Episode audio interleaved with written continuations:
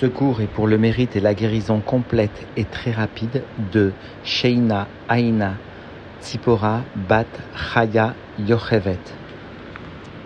Nous reprenons l'étude du Tanya à la page Kuf Tet Zayin, à la deuxième ligne de cette page. La Zakan, après avoir rappelé ce verset de Echa Hasde Hashem Kilotamnu, les bontés divines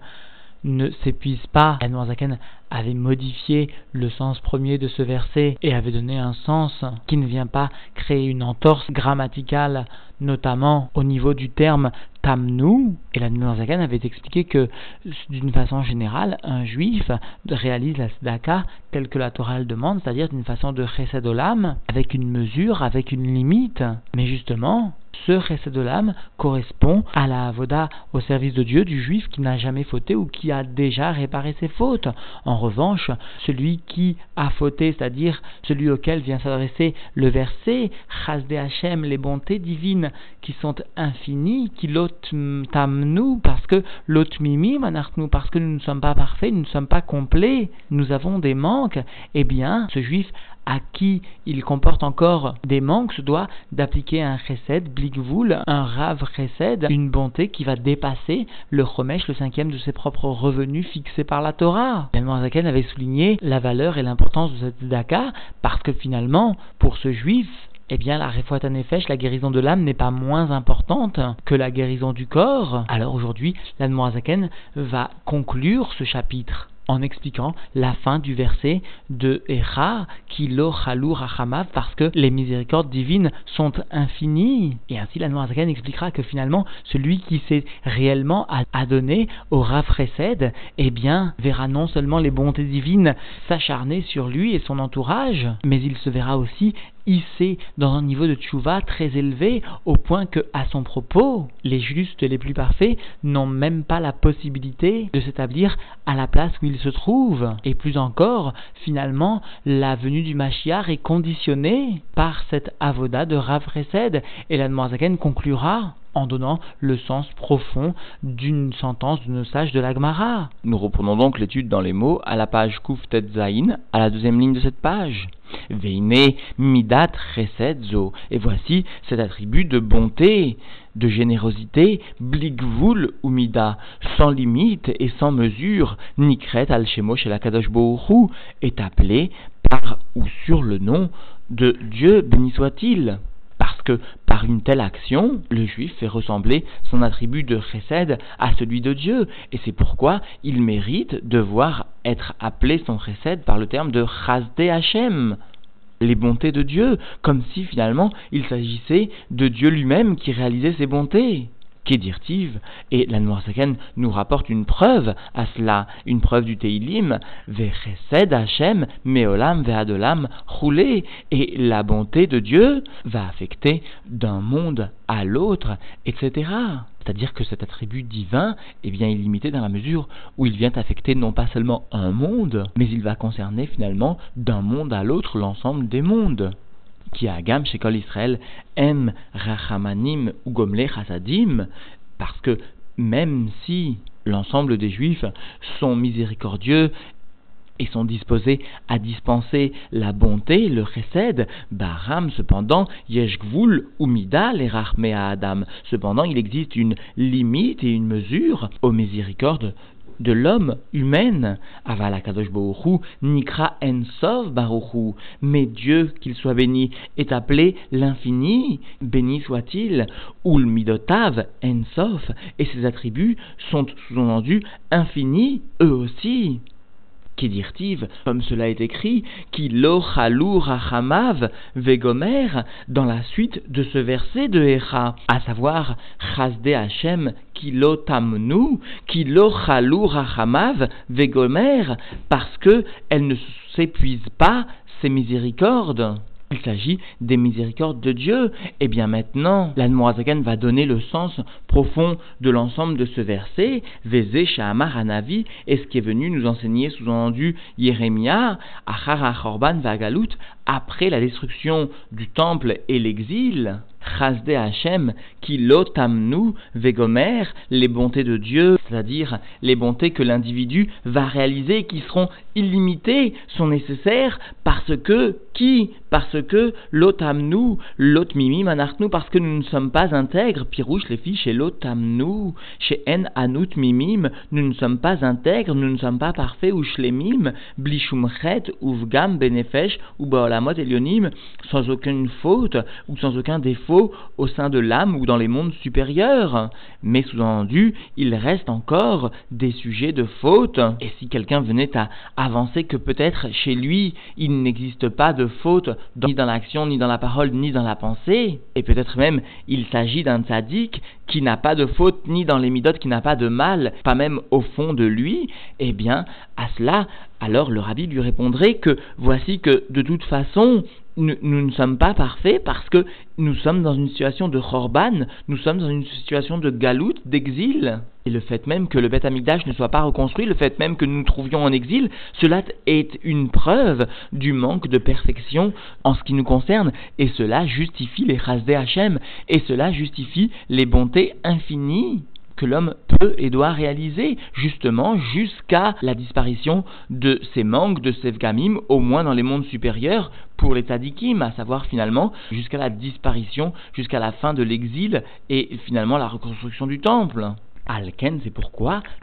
nous, leitnaeg, bechazde Hashem, c'est pourquoi nous devons nous conduire mot à mot dans les bontés divines, c'est-à-dire nous devons reproduire les bontés infinies de Dieu ici-bas, chez M, Bligvul, Vetachlit, qui sont sans limite et sans fin. Kadmorzaken va donner finalement l'explication de la fin de ce verset, qui lo chalou rachamav. Cette fin de verset vient donner l'explication, la raison finalement de la nécessité de notre conduite, les horaires alenu rachamim, vechesed ilaha, afin de réveiller sur nous la miséricorde et la bonté suprême où Rav qui est finalement le degré de Rav l'abondance dans la bonté de Dieu, Verachamim, Bilgvul, Vetachlit, et la miséricorde infinie et sans fin comme cela est écrit donc dans la fin de ce verset de Hera, Kilo Chalou Rachamav Vegomer, parce que les miséricordes divines n'ont pas de fin, ne s'épuisent pas. Et finalement, pour pouvoir faire descendre ces miséricordes infinies sur l'individu, eh bien, l'individu doit se comporter d'une façon de Chasde Hashem. Et le rabbi précédent précise que puisque ici il s'agit du maasé à tzedaka, ici il s'agit tout simplement de l'action de la tzedaka, et nous savons un principe que face à l'action, tout un chacun est totalement identique et totalement légal, même du tzaddik, même du juste le plus grand. Et finalement, face à cette action, un juif le plus simple soit-il peut réveiller les miséricordes infinies de Dieu. Cela ne va dépendre que du réveil de sa volonté à donner la tzedaka de façon infinie, à dépasser au moins le chomesh, le cinquième de ses propres revenus, à se conduire d'une façon de chasde Hachem, afin de faire descendre sur lui cette miséricorde infinie. Parce que comme nous l'ont précisé, les rébéim, différents au cours du shiur précédent, ce sujet de tzedaka infini de Chasde Hashem est une refouat un effèche, est une guérison de l'âme. Anne avait précisé qu'elle n'est pas moins importante que la guérison du corps, parce que nous avions vu que finalement la guérison du corps permettait d'avoir accès à cette vie-ci, dans ce monde-ci, alors que la guérison de l'âme permettait non seulement l'accès à ce monde, et l'accès au monde futur, à deux vies entières, dont l'une est éternelle. Nous avions vu aussi que les bontés divines constituaient véritablement un pion nefesh, un rachat de l'âme. Et nous avions vu ô combien nos sages donnent une importance toute particulière à la mitzvah de pion nefesh, au point que nos sages dans la Gemara Batra se demandent s'il est possible de vendre un bête à Knesset pour réaliser cette mitzvah de Pidyon Nefesh, nous avions vu en outre que cette tzedaka de type Chasde Hashem infini constitue un chov, constitue finalement une dette que le juif vient rembourser parce que, nous avait expliqué nos rébéim, il est donné au moment de la création une âme intègre, pure et propre de tout gamme, de tout défaut au juif, et il se doit, à la fin d'une vie, de rendre cette âme aussi pure, aussi propre qu'elle lui a été donnée au moment de la création. Et cela constitue une véritable dette que le juif a à l'égard de Dieu, et finalement, lorsqu'il donnera cette tzedaka de façon infinie, il ne fera que rembourser une dette. Alors tout cela ici est concrétisé par la fin du verset, dans lequel nous voyons que finalement, par cette daka, l'homme attire sur lui les miséricordes les plus grandes, c'est-à-dire ce qui lui permettra d'achever, de conclure sa mission divine ici-bas. Et la Noirzaken va conclure en nous rapportant des paroles de nos sages, d'où nous verrons l'importance de la tzedaka. Et c'est ce que nous enseignent nos sages, que leur souvenir soit une bénédiction pour nous. En Israël, ni Galine et la Betzdaka, les Juifs ne seront libérés que par le mérite de la Tzedaka. La interprète cette parole de nos sages de l'Agmara, chez Yahasu Gam Im Midina, qu'ils feront, qu'ils réaliseront, même lorsqu'ils seront libérés mot à mot, de par le din, même lorsqu'ils n'auront pas l'obligation minadine de réaliser cette Tzedaka. C'est-à-dire que l'Anmourazaken vient ici donner l'interprétation de la parole de nos sages. Lorsque nos sages nous enseignent que le peuple juif ne sera libéré que par le mérite de la tzedaka, nos sages veulent dire, sous-entendu, de la tzedaka qu'ils feront au-delà du chomesh, de la tzedaka qu'ils réaliseront du niveau de Rav Resed, c'est-à-dire de la tzedaka qu'ils réaliseront même lorsqu'ils n'ont plus aucune obligation de réaliser cette tzedaka, de par le Shulchan Aruch, de par le din. C'est cela la traduction chassidique, la traduction finalement profonde de cette sentence de nos sages que l'Anmorazaken ici traduit. Donc, encore une fois, lorsque nos sages nous enseignent que le peuple juif ne sera libéré que par le mérite de la tzedaka, il s'agit simplement de souligner que par la tzedaka qu'ils feront au-delà du chomesh, que la tzedaka qu'ils feront lorsqu'ils seront, de par le din, exemptés. Et pourtant, ils réaliseront quand même la tzedaka qui en ben David ba roulé et la conclut par cette sentence de l'Agmara Sanhedrin qui nous enseigne que le fils de David, c'est-à-dire le roi Machiar, ne viendra que Pruta Minakis, que lorsque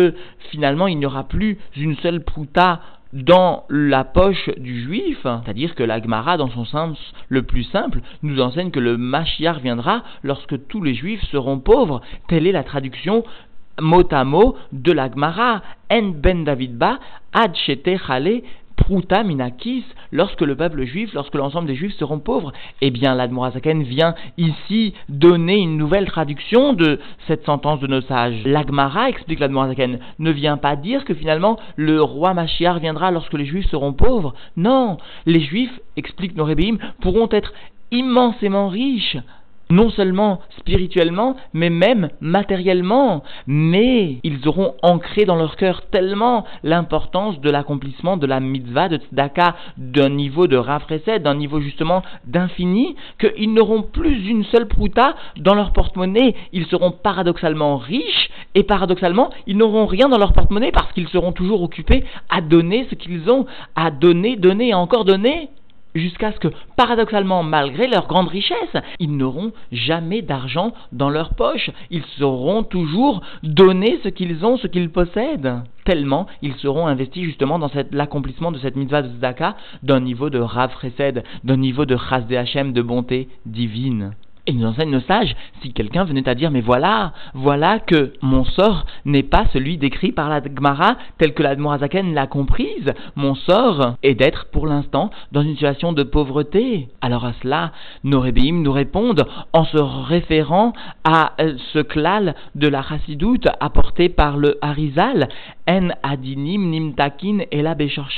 les sévérités ne sont adoucies que au sein de leur source, c'est-à-dire quelqu'un qui sera pauvre et qui quand même donnera la tzedaka jusqu'à ce que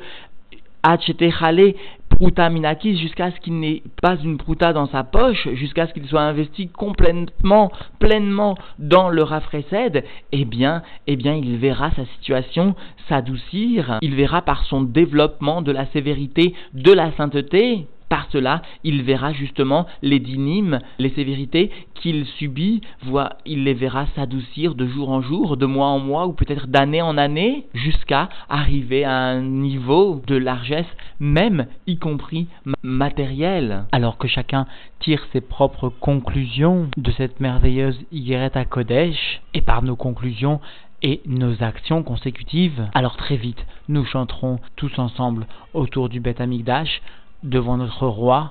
à Jérusalem reconstruite pour l'éternité.